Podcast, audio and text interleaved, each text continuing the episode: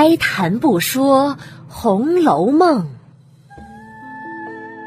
读尽诗书也枉然。我是一米，一米讲红楼，现在开讲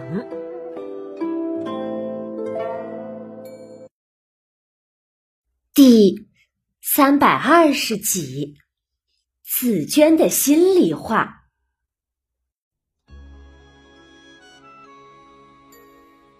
上一集啊，讲到有一个人闯进了宝玉屋里，大家一看，原来是史湘云风风火火的进来了。这史湘云前一阵子不是生病了吗？现在呀，已经是痊愈了，因此呢，是天天都来看病中的宝玉。这一天呢，他又来了，一进来，宝玉。忙给他让座。见宝玉清醒了，史湘云就笑嘻嘻的把宝玉病中的狂态形容给他瞧，倒引得宝玉自己扶枕而笑。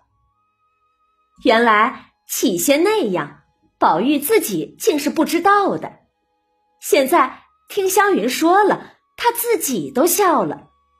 可是呢，还是半信半疑的。史湘云呐。说笑了一会儿就走。等屋里没人的时候，宝玉见紫娟在旁边站着，就又拉起她的手问：“哎，你为什么要吓我呀？”紫娟嘴一撇：“哼，不过是哄你玩的，你就认真了。哄我玩？你说的那样有情有理，如何是玩笑话？”嗨，确实是玩笑话，那些呀都是我编的。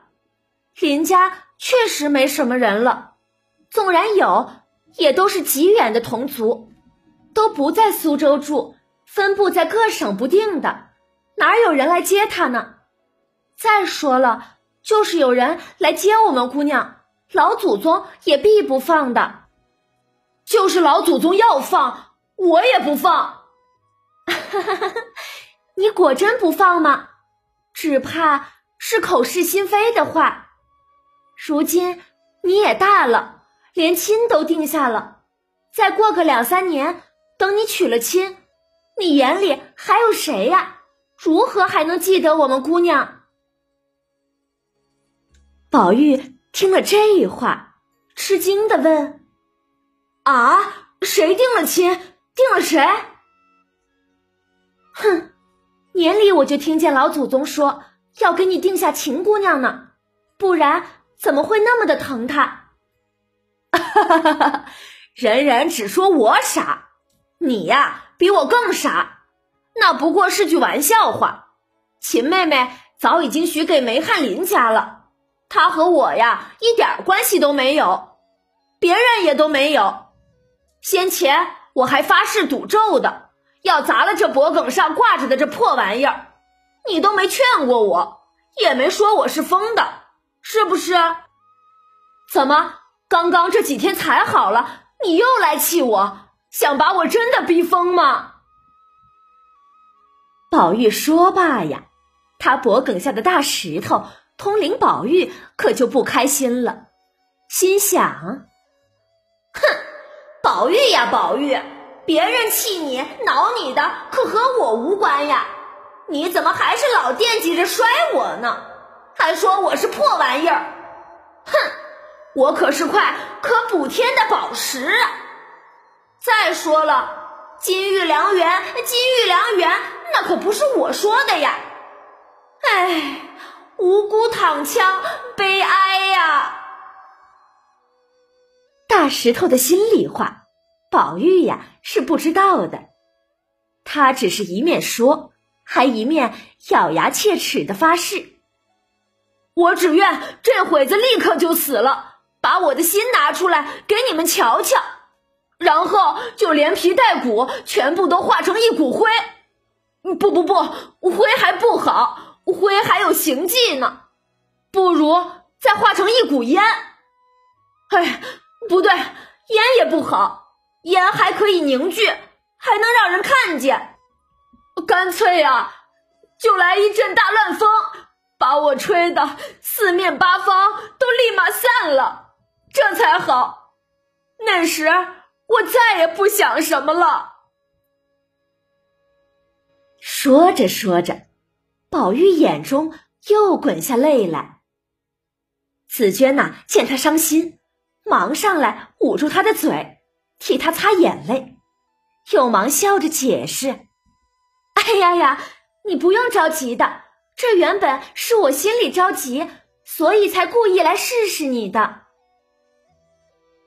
宝玉听了这话，十分的诧异，就问：“哎，你又有什么着急的呢？”哎，你知道的，我并不是林家的人，原来我也和袭人、鸳鸯是一伙的，是咱们贾府的人。可老祖宗呢，偏偏把我给了林姑娘，而偏生她又和我关系是极好的，比她从家里带来的还要好十倍，一时一刻我们两个都互相离不开的。如今呀，渐渐的年龄大了，我心里呢就犯愁起来。我想，他倘或要走了，我必是要跟了他去的。我如果不去，辜负了我们平常的情谊；但如果我去了，我的家又在这里，弃了自己家，我也是不愿意的。所以呢，我就很犯愁，因此啊，才故意设计出那些谎话来问你的，想看看你对我们姑娘到底是怎么想的。唉，谁知你就傻闹起来了。哈哈哈！原来你愁的这个呀，所以我说你是傻子嘛。从此以后再别愁了。我只告诉你一句总的实话：活着，我和你们姑娘咱们一处活着；不活着，咱们一起化灰化烟，如何呀？紫娟听了，点点头，心下呀暗暗的筹划起来。正在这时，忽然有个婆子进来回：“环爷、兰哥来问候。”听见自己同父异母的弟弟贾环和自己的侄儿贾兰来看自己，宝玉呀，忙摆摆手：“是他们呀，你出去就说谢谢他们了，说我才睡下，不必进来了。”哎，那个婆子。答应着去了。紫娟笑着指指外面：“ 既然你也好了，该放我回去瞧瞧我们家的那一个去了吧。”宝玉点点头：“嗯，正该如此的。我昨儿啊就想让你回去的，偏又忘了。啊，哎呀，我已经彻底好了。”你就回去吧。紫娟听了，就来打叠铺盖，收拾自己的梳妆匣之类。宝玉指指他的梳妆匣：“紫娟，我看你的匣子里头有两三面镜子呢，你把那面小菱花的镜子给我留下吧，我搁在枕头旁边，躺着时也好照，就是以后出门带着也轻巧些。”嗯，紫娟答应着，只得把那面小菱花的镜子给他留下。收拾好以后啊，命人先把东西送回潇湘馆，然后紫娟才别了众人，一个人往潇湘馆来。紫娟进了潇湘馆，见黛玉正呆呆的坐在那儿。眼中似乎还含着泪光，面容也很憔悴。紫娟心中啊，如被针扎的一般，就是一痛，心想：唉，我们姑娘想必这几日听到宝玉生病的情景，又伤了心，病又加重了些。定是也哭了不少次了。这样想着呀，紫娟走上前，给黛玉施了礼，故作轻松的说道：“姑娘，我回来了。”“哦，哦，你你回来了呀？他他如何了？”“您说宝玉呀，已经彻底好了，他催着我回来的。”黛玉点点头。不再说话。既然紫娟回来了，黛玉就让琥珀人回去服侍贾母了。等到夜间呢，黛玉躺在床上准备休息，紫娟呢也宽衣卧在了床外陪夜。见屋里没了其他人，紫娟悄声对黛玉叹道：“唉。”这次我看宝玉的心倒是实的，听见咱们要去，就那样起来了。黛玉呀，默默不答。紫娟停了半晌，见黛玉不说话，就自言自语的说：“一动不如一静，我们府里也算是好人家了，就不说别的。”最难得的是两个人从小一处长大，青梅竹马的，彼此的脾气性情也都知道的。听到这儿，黛玉打断了他，啐了一口：“呸！你这几日还不累呀？这会子不趁早歇一歇，还嚼什么舌头？”哎，我倒不是乱嚼舌头。我是一片真心为姑娘着想啊，已经替您愁了这几年了。您无父母无兄弟的，谁是知冷知热的人呢？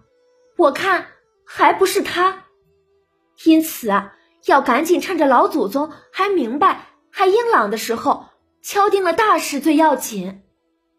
俗语说：“老见春寒秋后热。”倘或老祖宗哪天。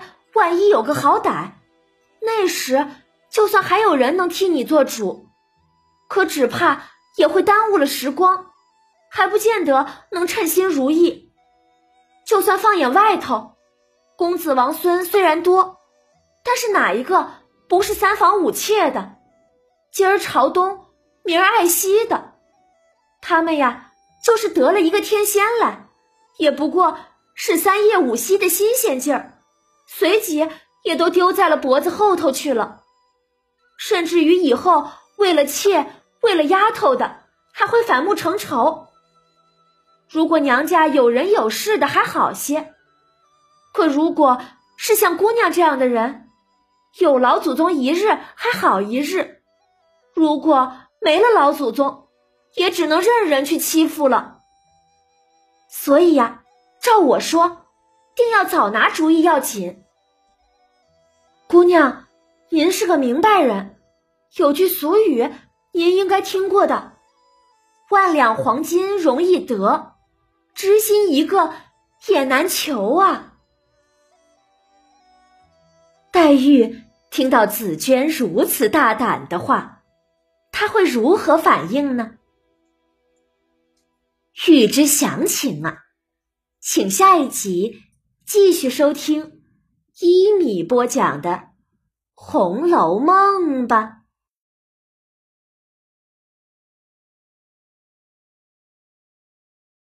本集紫娟对黛玉的情谊那是不消说的，让人感动。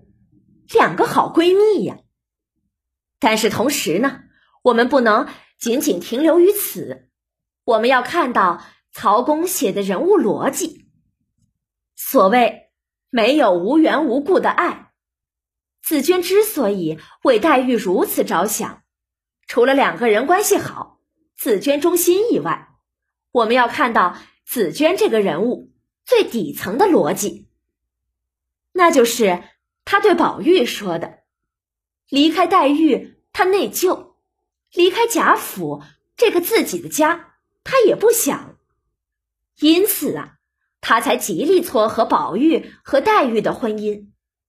如果宝黛两个人成了夫妻，那是一举三得。正因为有了这样真实的人物逻辑，我们才会觉得《红楼梦》写的真。但是，同样，即便是如此，即便是紫娟有着自己的心思，可是我们也不会觉得紫娟这个人物不可爱、不忠心，反而是如此真实的《红楼梦》才能读进我们的心里。而本集呀。还有一个地方让读者会有些争论，那就是宝玉问紫娟要了紫娟自己的一面小菱花的镜子。对于宝玉的这个行为，有人就说是宝玉定情于紫娟了等等。对于这种观点呢，我是不相信的，也不屑于来解释的。我们把书本合上。把前后的这一章节连贯的一想，我想啊，就会明白了。宝玉定情紫娟，根本没有逻辑嘛。但是宝玉为什么又要了紫娟的这面镜子呢？实际上的答案很简单，就两个原因。第一个是宝玉迷信呢。我们在前面。